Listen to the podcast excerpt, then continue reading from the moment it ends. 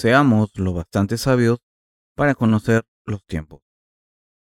Mateo 24 del 37 al 51. Mas como en los días de Noé, así será la venida del Hijo del Hombre. Porque como en los días antes del diluvio estaban comiendo y bebiendo, casándose y dando en casamiento hasta el día en que Noé entró en el arca, y no entendieron hasta que vino el diluvio y se los llevó a todos, así será también la venida del Hijo del Hombre. Entonces estarán dos en el campo, el uno será tomado y el otro será dejado. Dos mujeres estarán moliendo en un molino, la una será tomada y la otra será dejada. Velad, pues, porque no sabéis a qué hora ha de venir vuestro Señor, pero sabed esto, que si el padre de familia supiese a qué hora el ladrón habría de venir, velaría y no dejaría minar su casa. Por tanto, también vosotros estad preparados, porque el Hijo del Hombre vendrá a la hora que no pensáis. ¿Quién es, pues, el siervo fiel y prudente, al cual puso su Señor sobre su casa, para que les dé el alimento a tiempo? Bienaventurado aquel siervo al cual cuando su Señor venga, le halle haciendo así. De cierto os digo que sobre todos sus bienes le pondrá. Pero si aquel siervo malo dijere en su corazón, mi Señor tarda en venir, y comenzare a golpear a sus consiervos y aún a comer y a beber con los borrachos, Vendrá el Señor de aquel siervo en día que éste no espera y a la hora que no sabe, y lo castigará duramente y pondrá su parte con los hipócritas. Allí será el lloro y el crujir de dientes. El renacimiento espiritual se refiere a un renacimiento del corazón. No significa prosperidad material o crecimiento numérico. De hecho, para poder vivir una vida espiritual debemos tener una fe completa en Dios, quien nos dará fuerzas. Esto solo se puede conseguir cuando creemos en el Evangelio a través del que nuestro Señor ha borrado todos nuestros pecados y los pecados de toda la humanidad. En otras palabras, antes de nada, el problema del pecado debe resolverse y solo entonces su corazón puede estar fuerte y trabajar por los demás. Durante el culto de la mañana he hablado del pasaje de las Escrituras siguiente. Mas como en los días de Noé, así será la venida del Hijo del Hombre. Mateo 24:37. Ahora, me gustaría compartir la palabra sobre el renacimiento espiritual. ¿Creen que el renacimiento espiritual viene a los nacidos de nuevo de cualquier manera? Está bastante claro que el renacimiento espiritual solo llega a los que están despiertos completamente. Ahora, estamos viviendo en los últimos días y nuestro Señor dijo en la Biblia que la venida del Hijo del Hombre sería como en los días de Noé. Los que conocen los tiempos pueden distinguir en qué época vivimos y los que pueden distinguirla pueden disfrutar del renacimiento espiritual y llevar a cabo la obra espiritual, a no ser que sepamos lo que Dios quiere en esta era. No puede haber ningún renacimiento espiritual. Así que los justos deben darse cuenta de en qué tipo de Él estamos viviendo. Además, si nos damos cuenta de la voluntad de Dios para cada era y lo que debemos hacer, experimentaremos un renacimiento espiritual en nuestros corazones. Debemos conocer los tiempos. Nuestro Señor dijo lo siguiente, para describir las circunstancias de su vuelta a este mundo. Mas como en los días de Noé, así será la venida del Hijo del Hombre, porque como en los días antes del diluvio, estaban comiendo y bebiendo, casándose y dando en casamiento, hasta el día en que Noé entró en el arca, y no entendieron hasta que vino el diluvio y se los llevó a todos. Así será también la venida del Hijo del Hombre. Mateo 24 del 37 al 39. Jesús dijo que cuando llegue el fin del mundo, la gente estará ocupada comiendo, bebiendo y casándose y no se dará cuenta de la maldición que les espera. Para que los nacidos de nuevo tengan un renacimiento espiritual en sus corazones, deben reconocer los tiempos. Dicho de otra manera, debemos darnos cuenta de en qué tiempo vivimos, de si es un tiempo de renacimiento, un tiempo en el que salen nuevas hojas un tiempo de dar fruto y recolectar, o el fin de los tiempos y la destrucción. Dios dijo que como en los días de Noé, cuando se acerque el fin del mundo, la gente estará ocupada con los asuntos carnales. Cuando llegó el diluvio en los días de Noé, la gente de aquel entonces no se dio cuenta de la destrucción inminente hasta que se la llevó el agua y se ahogó. Del mismo modo, en esta era mucha gente tendrá el mismo destino, a no ser que se dé cuenta antes. Por eso, es indispensable que los santos nacidos de nuevo conozcan los tiempos en los que vivimos y entonces puedan experimentar un renacimiento espiritual. El libro de Eclesiastés dice que todo lo que hay bajo el cielo tiene su estación. Todo tiene su tiempo, y todo lo que se quiere debajo del cielo tiene su hora. Tiempo de nacer y tiempo de morir. Tiempo de plantar y tiempo de arrancar lo plantado. Tiempo de matar y tiempo de curar. Tiempo de destruir y tiempo de edificar. Tiempo de llorar y tiempo de reír. Tiempo de endechar y tiempo de bailar. Tiempo de esparcir piedras y tiempo de juntar piedras. Tiempo de abrazar y tiempo de abstenerse de abrazar. Tiempo de buscar y tiempo de perder. Tiempo de guardar y tiempo de desechar. Tiempo de romper y tiempo de coser. Tiempo de callar y tiempo de hablar. Tiempo de amar y tiempo de aborrecer. Tiempo de guerra y tiempo de paz. Eclesiastés 3 del 1 al 8. Como dicen estas palabras tan hermosas, hay una estación para todo lo que hay bajo el cielo. Dios dijo que hubo un tiempo para crear el universo y un tiempo para proliferar su creación, y asimismo habrá un tiempo para acabar su primera creación. Debemos darnos cuenta de en qué tiempos vivimos. Debemos distinguir los tiempos. ¿En qué tiempos vivimos? Es imperativo saber claramente si vivimos en tiempos de destrucción o no, si el fin del mundo es inminente o está lejos. Si consideramos los síntomas del mundo, ¿en qué tiempos vivimos? Jesús dijo que la gente de los días de Noé comía, bebía y se casaba hasta que fue destruida. ¿Acaso no estamos viviendo en tiempos así? De alguna manera puede parecer que el Señor nos dice nada extraordinario en este pasaje. Como la gente está siempre comiendo, bebiendo y celebrando bodas, nos podemos preguntar, ¿cómo dice que estos son los últimos días? Pero lo que el Señor dice aquí no es que esté mal comer, beber y casarse sino que está mal no tener interés o apetito por los asuntos espirituales y estar solo preocupado por las vidas carnales. El Señor dejó claro aquí que juzgará a los que sigan viviendo así y ha mostrado muchos signos en el mundo por tener esta actitud. Si las personas siguen ignorando estos avisos a pesar de todo, algún día sin previo aviso serán destruidos de repente. Por eso, el Señor dijo esto. No hay nada inusual en comer, beber o casarse. Estas son cosas inevitables. Les estoy intentando explicar qué ocurrirá en el fin de los tiempos, utilizando como ejemplo estas acciones.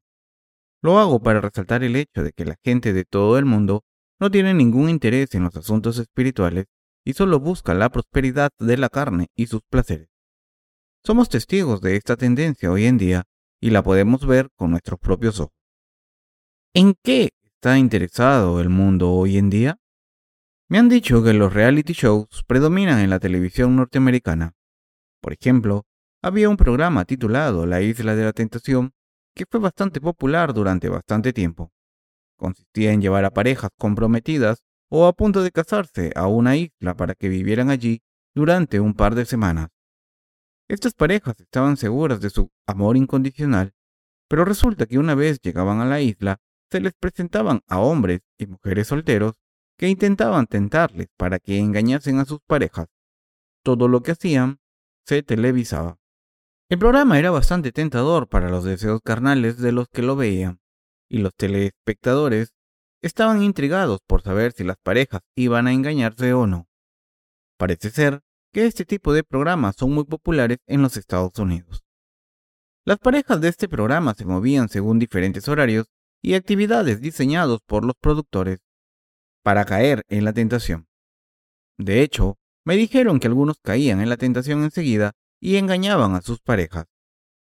Intrigada por esta trama, una multitudinaria audiencia disfrutaba viendo el programa y se preguntaba quién sería fiel y quién traicionaría a su pareja. La audiencia estaba expuesta a este romance de poca monta para ver cómo los amantes se juraban fidelidad y después se traicionaban a la primera de cambio, y así se veía cómo los seres humanos son tan infieles. Hoy en día lo que atrae el interés de la gente de todo el mundo es el amor por el sexo opuesto. Así que ahora podemos ver exactamente lo que Jesús dijo, que muchas personas están preocupadas por encontrar a la persona adecuada y casarse. La gente de hoy en día está tan interesada por el romance que hay muchos programas de televisión sobre este interés. Hay un par de programas de citas basados en concertar citas a ciegas y televisar todo lo que ocurre durante la cita. Muchos telespectadores ven estos programas con mucho interés y se preguntan si la cita a ciegas irá bien o no. Hay programas similares por todo el mundo, como en Japón, Estados Unidos, Europa y Asia. La misma tendencia es evidente en todo el mundo. Esto nos demuestra sin duda cuánta gente está obsesionada con el romance y con encontrar a la persona perfecta para casarse. Como el romance es todo lo que les importa, solo piensan en ello. Por eso, el objetivo principal de sus vidas es el romance. Jesús dijo que esta tendencia es como la que tuvo lugar en los días de Noé, en que el hedonismo llegó a su punto culminante y la gente estaba obsesionada con los placeres carnales. Así que cuando Dios vio esto no pudo dejarlos en paz más. La gente de aquel entonces solo deseaba los placeres carnales en vez de tener una relación normal con el sexo opuesto, en la que un hombre y una mujer se casan y producen hijos, y estos, a su tiempo, se multiplican en el mundo de forma natural. Hoy en día hay una tendencia similar. En vez de disfrutar de una relación normal entre hombre y mujer, los hombres buscan el placer con otros hombres y las mujeres con otras mujeres. No me extraña que sea difícil experimentar un renacimiento espiritual. Esto significa que la vida normal ha desaparecido y la gente ya no da gracias al Señor por borrar sus pecados y salvarla a pesar de sus insuficiencias. Y después extiende esta gracia a los demás. Todos los programas de televisión de Corea están haciendo lo mismo. Cuando enciendo la televisión, todo lo que veo es programa tras programa en el que aparecen tontos riéndose en una cita a ciegas y reporteros que intentan destapar los escándalos de las estrellas de cine. La situación está tan mal que para hacer un programa de televisión, todo lo que se necesita es un par de hombres y mujeres, una trama perversa y una cámara para filmar todo lo que hagan en esa situación. El Señor dice, no solo de pan vivirá el hombre, sino de toda palabra que sale de la boca de Dios. Mateo 4, 4. Dicho de otra manera, hay que procurar satisfacer tanto las necesidades físicas como las espirituales. Sin embargo, el problema es que la gente solo toma una dirección.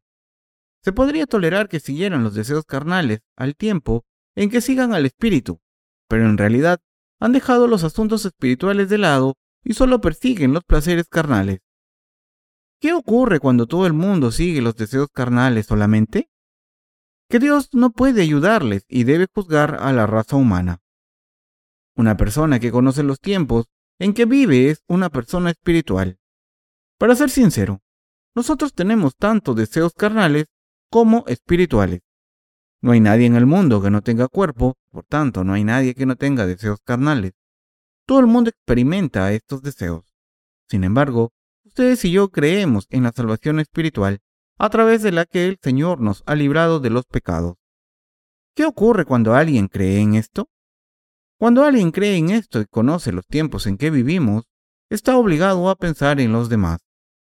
Nosotros no creemos en Jesús para convertirnos en Budas vivientes, ni intentamos hacer sarira en nuestros cuerpos. Los budistas creen que la sarira se forma solamente cuando una persona reprime sus deseos carnales.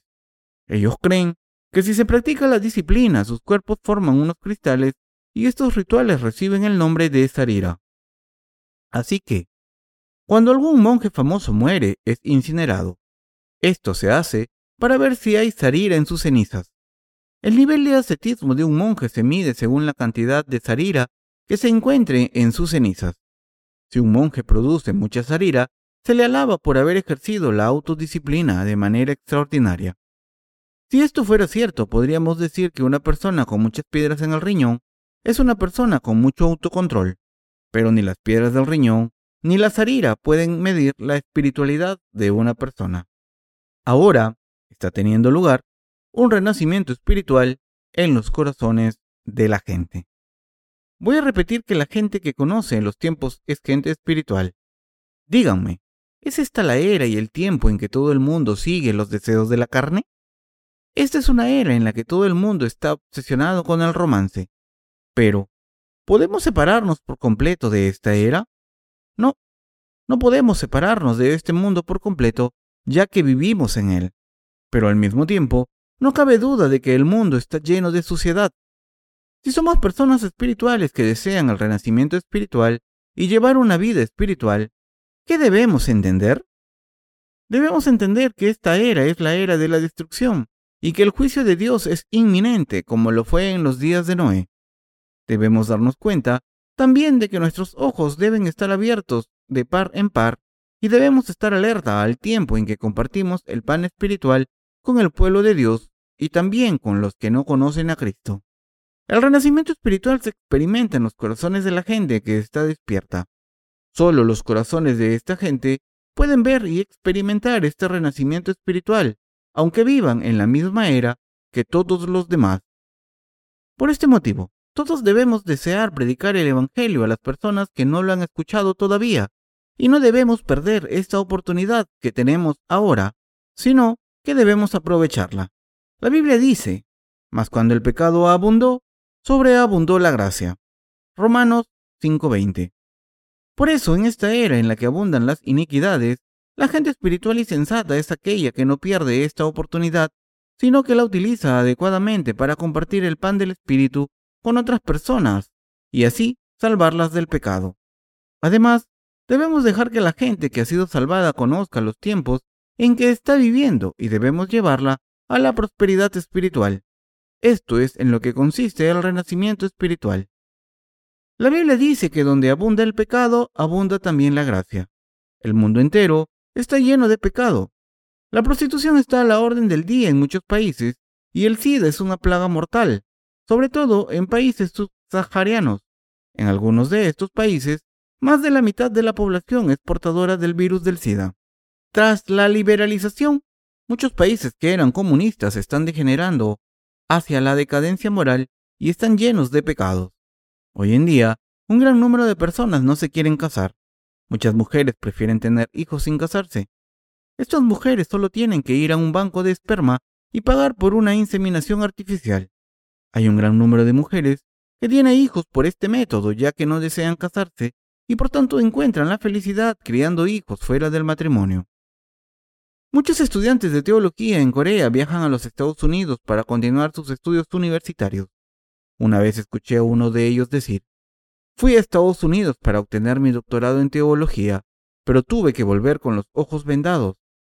Este hombre tuvo que dejar sus estudios a mitad porque no pudo aguantar más tiempo en ese país. No podía soportar todas las demostraciones de afecto públicas por todos lados, desde los pasillos hasta los rincones remotos del campus, las calles y los coches, y todo a plena luz del día, sin ninguna vergüenza. Este estudiante Pensaba que este tipo de cosas solo se veían en las películas, pero ahora las estaba viendo en todas partes. Disgustado por lo que veía, pensó que tendría que vendarse los ojos e irse de aquel país. Estaba seguro de que si se quedaba para terminar el doctorado, él acabaría pervirtiéndose, así que decidió volver a Corea sin acabar el doctorado. Sin embargo, la gracia abunda donde abunda el pecado. Si las iniquidades abundan de esta manera, esto significa que el poder del Evangelio puede hacer grandes milagros. Debemos aprovechar esta oportunidad para predicar el Evangelio. Esto es de lo que se trata el renacimiento espiritual. En primer lugar, el renacimiento espiritual requiere que creamos de corazón que el Señor ha borrado nuestros pecados. Así que todos debemos creer en esto y vivir con gratitud. Si reforzamos nuestros corazones con el Evangelio y lo predicamos a todo el mundo antes del fin del mundo, tendrá lugar un renacimiento espiritual. El Evangelio del agua y el Espíritu que salva a todo el mundo de todos los pecados. ¿Acaso no estamos predicando el Evangelio por todo el mundo a través de la tienda del Evangelio que hemos inaugurado? Estamos publicando libros para predicar el Evangelio a todo el mundo y por eso hemos abierto nuestra página web para distribuirlos. A través de esto, estamos predicando el Evangelio y este Evangelio del agua y el Espíritu es lo que salva a la gente. En otras palabras, por mucho que el pecado abunde, el Evangelio del agua y el Espíritu hace que sea más que posible recibir la remisión de los pecados y ser salvado. Aparte del Evangelio del agua y el Espíritu, no hay manera de ser salvados de este mundo tan lleno de pecados. Sin este Evangelio nadie puede recibir la remisión de los pecados. Sin este Evangelio no podemos evitar ser llevados por la corriente de este mundo. Los valores tradicionales, éticos y morales están desapareciendo del mundo, mientras que las iniquidades abundan como nunca antes. El mundo está persiguiendo solamente a los deseos carnales y esto continuará, por lo que nadie puede escapar de esta corriente imparable. Todo el mundo está siendo arrastrado por esta corriente, intentando satisfacer sus propios deseos, ya sea directa o indirectamente. Sin embargo, nosotros tenemos el Evangelio de verdad que puede salvar al mundo de estos pecados. Nuestro Señor vino al mundo, fue bautizado y tomó todos nuestros pecados. Fue condenado en la cruz para redimirnos. Mediante esta obra justa nos ha salvado de la condena de nuestros pecados. Nuestro Señor nos ha dejado sin pecados y ha salvado a todo el mundo. Ahora, quien crea en este Evangelio será salvado. No importa en qué tipo de pecado esté atrapada la gente, porque este Evangelio del agua y el Espíritu es más que capaz de salvar a la gente de los pecados. Ustedes y yo debemos reconocer todas estas cosas. Debemos reconocer nuestros pecados, reconocer el mal que prevalece en esta era, admitir que esta era es la era de la destrucción y que todo el mundo está siguiendo la carne mientras las iniquidades abundan en el mundo. Debemos admitir que la mayoría de la gente que vive en el mundo es así. Nosotros no somos diferentes. Debemos reconocer este Evangelio del agua y el Espíritu que es tan valioso. Finalmente, debemos reconocer que en estos últimos días vivimos como en los tiempos de Noé, y por tanto, debemos predicar este Evangelio más fervientemente. Ustedes y yo debemos entender y reconocer estos tiempos. Debemos admitir que ahora es el tiempo en que el mundo va a ser destruido. Cuando el mundo fue destruido por primera vez, estaba en el mismo estado que está ahora. Sé que algunas personas pueden decir acerca de esto. La gente ha dicho esto antes, pero el Señor no ha venido todavía. La famosa misión Dami lo dijo. Así como los adventistas o Nostradamus, todos predijeron el fin del mundo, pero estaban equivocados. Mis queridos hermanos, una persona espiritual es alguien que conoce el tiempo correcto. Los que han revivido espiritualmente saben en qué tiempos vivimos y obran con lealtad. Si supiésemos la hora en la que nuestro Señor va a venir, nos prepararíamos. Jesús dijo, si el amo de la casa hubiese sabido la hora en que el ladrón iba a entrar en ella, habría estado alerta y no habría dejado que entrara. Esta es una descripción de las personas espirituales. Ellas saben cuándo vendrá el ladrón y están preparadas. Las personas espirituales están despiertas. Están preparando todo lo que necesitan. Así son las personas espirituales y son las que experimentan el renacimiento espiritual. Algunas casas son tan vulnerables que un ladrón puede entrar en cualquier momento. Algunas personas se relajan tanto y descuidan sus casas que son un objetivo fácil para los ladrones. Cuando echan un vistazo alrededor de su vecindario, ¿saben si es seguro o no? Cuando buscan casa, pueden averiguar enseguida si la casa que están considerando comprar es habitable o no. Sin ni siquiera entrar, Pueden saber si la casa es vulnerable cuando la ven y se dan cuenta de si necesita medidas de protección antes de mudarse y sin estas medidas estarían expuestos a los ladrones. Sin embargo, algunas personas no siguen los pasos necesarios aunque se den cuenta, y después lo lamentan cuando los ladrones entran en sus casas y sufren grandes pérdidas. Una persona espiritual que está despierta se prepara. Si supieran a qué hora vendría el ladrón, ¿no estarían alerta? Por supuesto que sí. En términos espirituales, es lo mismo. Los que están preparados son sabios, son personas atentas y son las que tienen ojos espirituales y sus corazones han renacido. El Señor dijo que vendría como un ladrón en la noche. ¿Llaman los ladrones antes de entrar en sus casas? No, por supuesto que no. Nunca saben cuándo va a entrar un ladrón en sus casas, ya sea durante el día, al amanecer, al atardecer, a medianoche o mientras comen con su familia. Nadie sabe cuándo llegará el ladrón. Sin embargo, los que están alertas saben que el ladrón llegará y toman las medidas necesarias para prepararse, venga a la hora que venga. Por ejemplo, instalan sistemas de seguridad de calidad para avisar de cuando alguien entre a la casa e incluso tienen respuesta armada conectada a sus casas. Toman estas medidas de seguridad extremas para proteger sus casas y sus propiedades para coger al ladrón o ladrones cuando entren sea la hora del día que sea, y están seguros de que el ladrón será arrestado. Los que desean el renacimiento espiritual.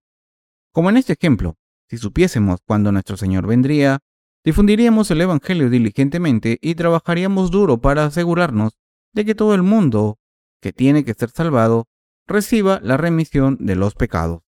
Si dedicamos todas nuestras energías para llevar a cabo esta tarea de predicar el Evangelio a los confines de la tierra, entonces el Señor volverá a nosotros. La gente espiritual está contenta de recibir al Señor, así que para que puedan recibir el renacimiento espiritual, deben creer en este Evangelio de todo corazón y deben predicarlo a su alrededor. Deben predicar el Evangelio y darse cuenta de los tiempos en que viven y no deben dejar escapar la importancia de estos tiempos. Debemos ser este tipo de gente. El renacimiento espiritual debe surgir en nuestros corazones como el sol se levanta por la mañana. Tras conocer los tiempos en los que vivimos, debemos creer en la palabra de Dios, predicarla por fe y prepararnos para el día en que vuelva el Señor por fe. Debemos preparar todo de antemano por fe e implementarlo de antemano. ¿Quieren experimentar el renacimiento espiritual en sus corazones? ¿De verdad quieren vivir una vida espiritual? ¿Convertirse en obreros de la justicia y creer de corazón en el Evangelio a través del cual el Señor ha borrado nuestros pecados? Entonces, deben creer en este Evangelio, aferrarse a él, predicarlo y comerciar con él. Deben hacer el negocio de predicar el Evangelio bien y recoger frutos abundantes como beneficios para el Maestro. Estas personas son espirituales y son las que experimentan el renacimiento espiritual. Los que unen sus corazones con estas personas y sirven al Evangelio serán bendecidos enormemente. Sin embargo, si no conocen los tiempos en que vivimos, solo pueden ser siervos inútiles, aunque hayan sido salvados, aunque su fe sea enorme y aunque intenten no cometer pecados. Por ejemplo, en un momento dado se puede empezar un negocio, pero el éxito del mismo depende de si ese momento es propicio para el tipo de negocio en particular que se tenga en mente. Recientemente una racha de frío en Seúl ha provocado que las tuberías del agua estallasen y he oído que durante esa temporada la comida para llevar se vendía como churros. Como las tuberías estaban rotas y el agua estaba cortada, la gente no podía cocinar, así que tenía que pedir comida para llevar. Por tanto, algunos restaurantes que ofrecían comida para llevar se hicieron de oro. Mis queridos hermanos, deben saber cuándo es el momento adecuado. Si tienen un restaurante de comida para llevar y su negocio produce bastantes beneficios, deben preparar más platos para satisfacer la demanda creciente, ya que esto tiene bastante sentido en el mundo de los negocios. Solo entonces podrán aprovechar la oportunidad y producir grandes beneficios mientras puedan. Ahora, estamos predicando el Evangelio mediante el envío de libros por todo el mundo. Hace poco, recibí una llamada del reverendo Kim, que está a cargo del Ministerio de Literatura en los Estados Unidos. Me dijo que los gastos de envío en este país habían subido de manera exagerada. El precio del envío postal ha subido tanto que incluso un trabajador del servicio postal le dijo al reverendo Kim que estaba sorprendido. La inflación en los Estados Unidos está subiendo considerablemente y esta economía líder en el mundo parece estar en problemas. Los que conocen los tiempos son sabios y están bendecidos. Si ustedes y yo deseamos el renacimiento espiritual en nuestros corazones, debemos darnos cuenta de en qué tiempo vivimos. Debemos reconocerlos, creer y predicar el Evangelio. Yo sé muy bien en qué tiempo vivimos. Probablemente sepan también en qué era estamos. Así que aún hay más motivos por los que nosotros, los que vivimos en esta era, no debemos perseguir las cosas carnales. Pero no les estoy diciendo que deben intentar ser piadosos como los fariseos, ni perfectos. No creo que tengamos que ser así, ni llevar esas máscaras que llevan los cristianos falsos. Aunque seamos iguales que la gente que vive en estos tiempos, lo que nos separa de la gente carnal es que hemos sido salvados. El hecho de que tengamos el Evangelio del agua y el Espíritu y que lo estemos predicando es lo que nos distingue de la gente carnal, que no ha nacido de nuevo. Gracias a esta distinción, podemos experimentar un renacimiento espiritual y podemos hacer que otras personas lo experimenten ahora. Creamos en el Evangelio, guardémoslo en nuestros corazones y hagamos el negocio del Evangelio con lealtad. Ahora estamos predicando el Evangelio del agua y el Espíritu. Estamos distribuyendo libros electrónicos a través de nuestra página web y libros impresos a los que los solicitan por correo electrónico. Ahora mismo, la iglesia de Wonju es la responsable de distribuir nuestros libros por todo el mundo. Como mínimo, se envían cientos de copias al día y a veces miles o más de 10.000 copias que solicitan nuestros colaboradores y a su vez las distribuyen en nuestro nombre. Recientemente, enviamos dinero a un colaborador en India para que publicase 8.000 copias de nuestros libros en tamil. Cuando una persona en India visita nuestra página web y solicita nuestras versiones en tamil, enviamos la información a nuestro colaborador en India y éste envía los libros a la dirección proporcionada. Este colaborador también se ofreció a anunciar en su revista los dos primeros títulos de nuestros libros en inglés. En India hay muchos hindúes que adoran a las vacas y se lavan en el río Ganges. La población de India está cerca de los 10.000 millones y es un mercado espiritual enorme lleno de almas perdidas. Mientras que debemos proporcionar toda la ayuda posible para predicar el Evangelio en India, creo que invertir 100 mil dólares es suficiente. Estoy seguro de que si invertimos esta cantidad en India podremos predicar el Evangelio a la gente que vive en áreas urbanas, pero no a todo el país. India tiene varios idiomas mayoritarios. Hemos decidido traducir nuestros libros a todos los idiomas mayoritarios en India y publicarlos para compartirlos. Estoy seguro de que cuando hagamos esta inversión, el Evangelio será publicado en India de manera considerable. El Evangelio no solo se está predicando en India, sino también en otros países. Hasta ahora, nuestros libros se han traducido a docena de idiomas y en docena de países, pero ha sido mucho más fácil y efectivo predicar el Evangelio por Internet. Ustedes y yo debemos creer en el Evangelio, tenerlo muy cerca de nuestros corazones y poner nuestras mentes en el negocio del Evangelio. No debemos perder esta oportunidad y debemos creer en que estamos en los últimos días. Si perdemos esta oportunidad, no podremos predicar el Evangelio ni podremos prosperar. Cuando la economía americana empiece a decaer, se llevará consigo a la economía global. Dentro de poco, la economía estará en una situación poco favorable. Pero afortunadamente se ha abierto una vía de contacto entre Corea del Sur y Europa. Estoy seguro de que cuando Corea del Norte se abra y Corea del Sur construya una vía directa a Europa, esto tendrá un impacto positivo en nuestra economía, que en el pasado estaba en una mala situación, pero ahora proporcionará una gran oportunidad para predicar el Evangelio. Nuestro gobierno está trabajando en esta iniciativa económica. El presidente ruso Putin visitará Corea dentro de unos días. Uno de sus objetivos será vender el gas natural de Rusia a Corea del Sur. Hay tanto gas natural enterrado en Rusia que la gente de ese país no lo puede utilizar todo. Así que la idea del presidente Putin es vender el gas natural en estado líquido a Corea del Sur mediante una línea de ferrocarril o construyendo una tubería que pase por Corea del Norte. Nuestro país también tiene una variedad enorme de productos, así que puede comerciar con Rusia a través de la línea ferroviaria y viceversa. Rusia es un país del este de Europa. Si Corea del Sur tiene éxito en sus iniciativas diplomáticas con los países vecinos del norte, se convertirá en una potencia formidable en Asia. Asimismo, se convertirá en un punto de comercio importante. Si Dios decide abrir Europa y Corea del Norte, esto se completará en el futuro cercano, y en realidad ya se está implementando paso a paso. Esto significa que Europa y Asia están abriendo sus mercados. Las necesidades nacionales de los países que están involucrados en este proceso son el motivo principal de estos proyectos. Estos países desean expandir la cooperación económica y el intercambio entre Corea del Sur y Rusia y Corea del Norte. Este último país se beneficiará del dinero que reciba por ser el país de paso, mientras que la economía surcoreana recibirá un gran impulso al establecer la nueva carretera denominada Silk Road, que llega hasta China, Rusia y Europa, pasando por Corea del Norte. Como estoy hablando de política y economía y estoy discutiendo lo que ocurrirá en el mundo, algunas personas tendrán la impresión de que he estudiado estos asuntos, pero en realidad no he estudiado esta materia demasiado. Les estoy contando estas cosas porque creo en la palabra de Dios y sé lo que Dios va a hacer. Creo en todo lo que Dios dice que hará. ¿Y ustedes?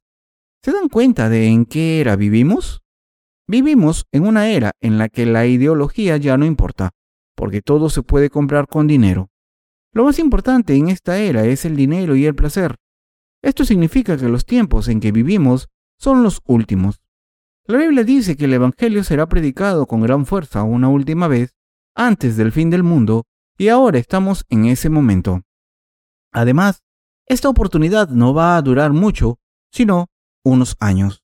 El mundo entero en sus últimos tiempos se verá involucrado en una guerra económica que además irá acompañada de desastres naturales devastadores. Habrá nuevas enfermedades que surgirán a consecuencia de la destrucción del medio ambiente y se propagarán por todas partes. Hace poco se anunció que el mundo entero está expuesto al riesgo de contraer la enfermedad de las vacas locas. Corea también está en riesgo.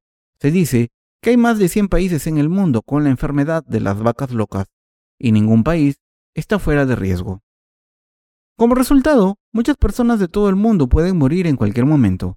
Un tercio morirá de enfermedades y otro tercio por la guerra. Así, un número muy elevado de personas morirán en los próximos años. Piensen en esto. No van a morir solo 100.000 o 200.000 personas, sino 2.000 millones de personas por todo el mundo, cuando en total hay 6.000 millones en el mundo. Es bastante probable que 500 millones o 1.000 millones de personas mueran de SARS o de la enfermedad de las vacas locas, así como de nuevas enfermedades terribles que todavía no existen. Millones de personas de todo el mundo caerán muertas como consecuencia de estas enfermedades. ¿Cómo lo sé? No lo sé por mis propios medios, sino a través de la palabra de Dios y porque tengo el Espíritu Santo dentro. Un gran número de personas no será incluido entre los muertos, ya que Dios perdonará a los que prediquen el Evangelio y vivan por él. Sin embargo, los que no se han predicado el Evangelio morirán con el resto. Piensen en 500 millones de personas muriendo al mismo tiempo. ¿Todavía creen que no es el final? No les estoy diciendo estas cosas para asustarles y hacer que me crean. Les cuento la verdad. Cuando hay epidemias de enfermedades desconocidas, que sean más contagiosas que la de las vacas locas o el SIDA, y que se extiendan por todo el mundo, y cuando haya desastres naturales por todas partes, cientos de millones de personas morirán por todo el mundo. Pero si viven negando esto y piensan que no estamos cerca del fin, será demasiado tarde. Deben ver el futuro cercano y darse cuenta de que el fin de los tiempos está a las puertas. ¿Acaso esta hipótesis no se hace obvia cuando escuchamos a los científicos hablar del futuro? Deben creer que el fin está cerca y deben saber en qué tiempos están viviendo. Los que desean el renacimiento espiritual reconocen los tiempos y predican el Evangelio. A esta gente, nuestro Señor le dará todo lo que tiene. Como el Señor dijo en su parábola, el Maestro someterá todo a su siervo fiel para que pueda recibir todo lo que el Maestro tiene. Nosotros recibiremos el reino de los cielos y el reino milenario, y entonces toda su gloria. Pero, ¿qué les ocurrirá a los que no crean en el fin de los tiempos y se nieguen a vivir por el Evangelio? Pasemos a la palabra. Pero si aquel siervo malo dijere en su corazón, mi Señor tarda en venir, y comenzare a golpear a sus consiervos, y aún a comer y a beber con los borrachos, vendrá el Señor de aquel siervo en día que éste no espera, y a la hora que no sabe, y lo castigará duramente y pondrá su parte con los hipócritas. Allí será el lloro y el crujir de dientes. Mateo 24, del 48 al 51. Este versículo es bastante descriptivo, ya que dice que a los que niegan que estos tiempos son como los de Noé, solo les espera la muerte. Como en los tiempos de Noé la gente solo come y bebe con sus amigos, causa el caos y la destrucción sin importarle, y vive por sí misma sin darle importancia a sus almas ya que está convencida de que aunque el planeta sea destruido al día siguiente, va a seguir disfrutando de él hoy. Dios dijo que no solo castigará severamente a las personas que no sean espirituales, sino que las arrojará al infierno. Las tratará como a los fariseos diciendo, vuestra salvación ha sido cancelada, vais a ir donde los hipócritas. En otras palabras, los que no sirven al Evangelio serán tratados de la misma manera que los que no han nacido de nuevo. A los ojos de Dios, las personas más detestables son las que no creen en su palabra. Quien no crea en la palabra de Dios, incluso después de haber nacido de nuevo, es culpable de ingratitud. Cuando el rey habla a sus oficiales, deben escucharle atentamente. Si ignoran al rey y no creen en su palabra, están provocando su ira. La Biblia dice que esta gente estará llorando y crujiendo los dientes. No estoy diciendo que esto les vaya a ocurrir a ustedes. Nosotros ya hemos recibido la remisión de los pecados. Lo que les estoy diciendo es que debemos reconocer los tiempos en que vivimos y debemos provocar el renacimiento espiritual. No debemos perder esta oportunidad y por eso debemos darnos cuenta de que este es el mejor momento para predicar el Evangelio a todo el que esté muriendo por sus pecados. Debemos aprovechar esta oportunidad y hacer el negocio del Evangelio. Ahora es el momento de predicar el Evangelio a todo el mundo, de nuestro alrededor, a nuestras familias y a todo el mundo a través de todos los medios que tengamos a nuestra disposición, a través de Internet, libros impresos, correos electrónicos y nuestras bocas. Ahora es el momento de reavivar la llama espiritual y salvar a todas las almas mediante la predicación de este Evangelio. Este es mi mensaje en resumen. Los que desean el renacimiento espiritual son los que reconocen en qué era estamos, son fieles a Dios y comparten el pan espiritual con el pueblo de Dios y los que no son el pueblo de Dios todavía. Nosotros debemos promover este renacimiento espiritual y debemos vivir por nuestra fe espiritual. Aunque estemos viviendo en este mundo sin mucho poder ahora, Dios está obrando a través de nosotros. Está obrando a través de nuestras hermanas, nuestros hermanos, los estudiantes de la Misión School, todos los departamentos de nuestra iglesia y todos los santos. En resumen, Dios nos está haciendo trabajar para predicar y servir al Evangelio. Estamos reavivando la llama del renacimiento espiritual por todo el mundo, juntando nuestras fuerzas entre todas las iglesias de Dios en Corea, e incluyendo a los siervos de Dios y sus santos por todo el mundo. Recuerden que Dios solo obra a través de nosotros que somos sus labios, sus manos, sus pies y su cuerpo. No se salgan del camino y crean bien, y con esta fe Enciendan la llama espiritual del renacimiento espiritual en estos tiempos y manténganla encendida hasta el final. Reavivemos juntos la llama del renacimiento espiritual por todo el mundo. Amén.